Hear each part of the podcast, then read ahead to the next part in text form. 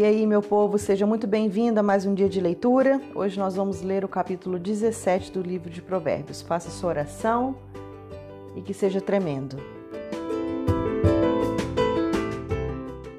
Provérbios, capítulo 17.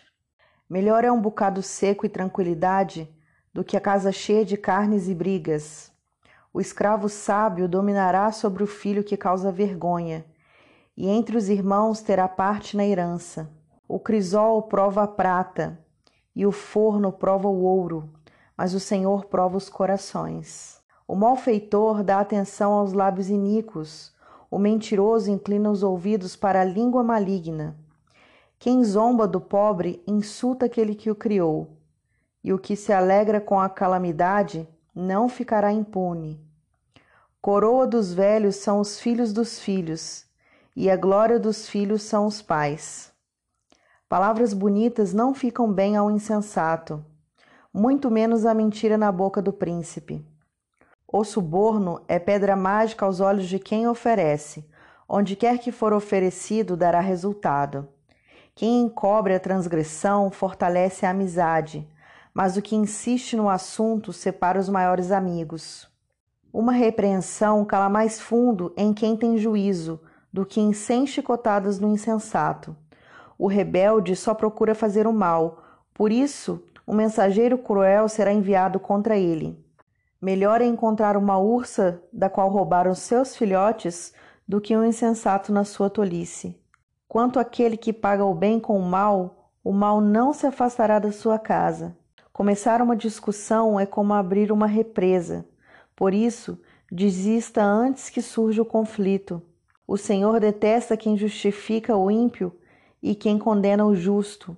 Ele detesta tanto um quanto o outro. De que serviria o dinheiro na mão do tolo para comprar a sabedoria se ele não tem entendimento? O amigo ama em todo o tempo, e na angústia nasce um irmão. Quem não tem juízo se compromete ficando como fiador do seu próximo. Quem ama a discórdia ama o pecado. O que faz alta sua porta facilita a própria queda. O perverso de coração jamais encontra o bem, e o que diz coisas más acaba em desgraça. Quem gera um tolo faz isso para sua própria tristeza. O pai do insensato não terá alegria. O coração alegre é bom remédio, mas o espírito abatido faz secar os ossos.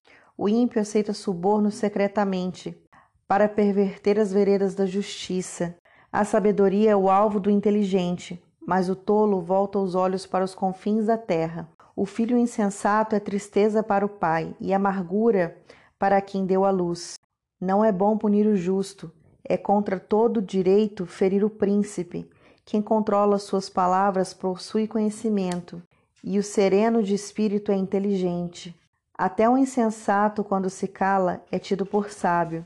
Se fica de boca fechada, passa por inteligente. Amém.